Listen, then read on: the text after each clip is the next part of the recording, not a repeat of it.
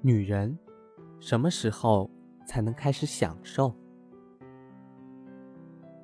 当女人们为自己的母亲、为自己的姐妹、为她们自己问这个问题的时候，我们先要说明什么是女人的享受。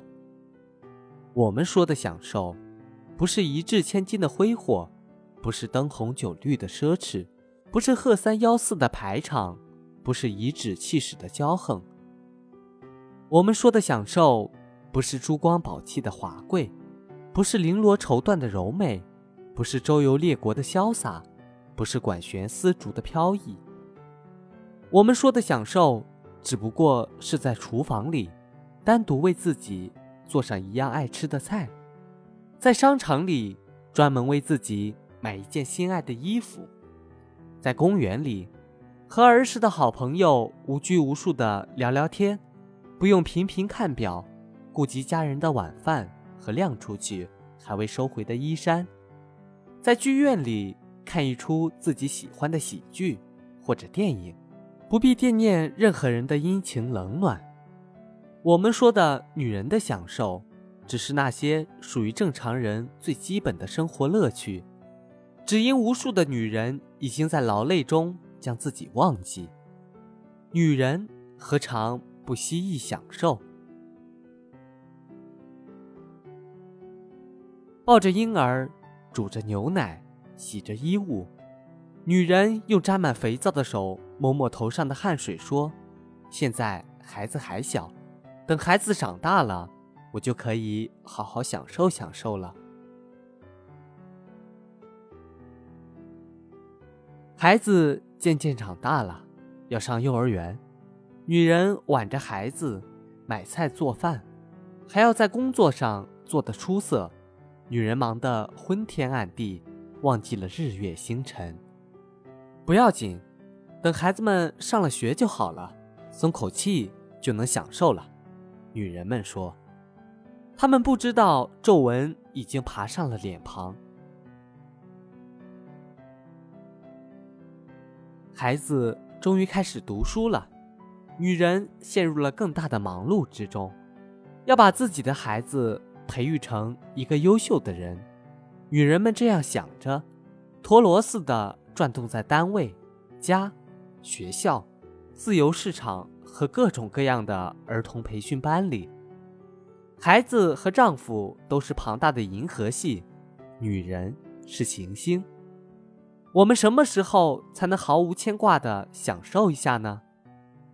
在没有月亮的夜晚，女人吃力地伸展着自己酸痛的筋骨，这样问自己：“哦，坚持住，就会好的。等孩子长大了，上了大学，或者有了工作，一切就会好的。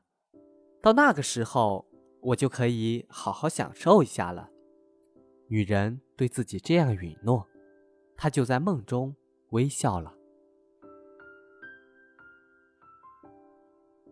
时间带走女人的美貌和力量，用皱纹和迟钝填充留下的黑洞。孩子长大了，飞出了歌巢，仅剩旧日的羽毛与母亲作伴。女人叹息着，现在她终于有时间享受一下了。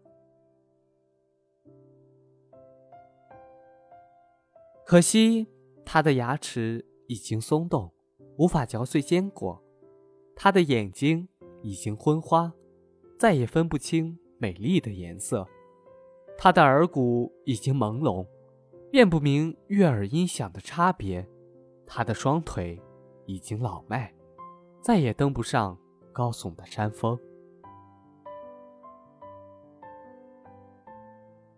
出去的孩子又回来了。他带回了一个更小的孩子，于是女人恍惚觉得时光倒流了，她又开始无尽的操劳。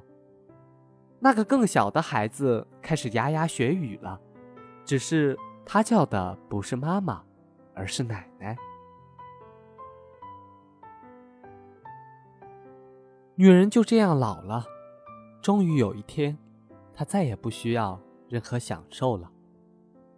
在最后的时光里，他想到了很久很久以前，他对自己有过一个许诺，在春天的日子里，扎上一条红纱巾，到野外的草地上，静静的晒太阳，听蚂蚁在石子上行走的声音，那真是一种享受啊！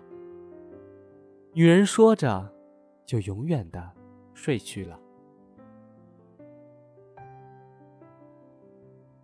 原谅我描述了这样一幅女人享受的画面，忧郁而凄凉。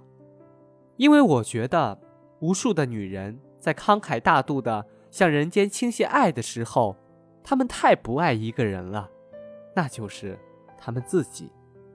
女人们，给自己留一点享受的时间和空间吧，不要一拖再拖，不要一等再等，就从现在开始。就从今天开始，不要把盘子里所有的肉都夹到孩子的碗里，不要把家中所有的钱都用来装扮房间和丈夫，不要把所有的精力都投入工作，不要在计划节日送礼物的名单上读读一下自己的名字。善良的女人们，请从这一分钟开始享受生活。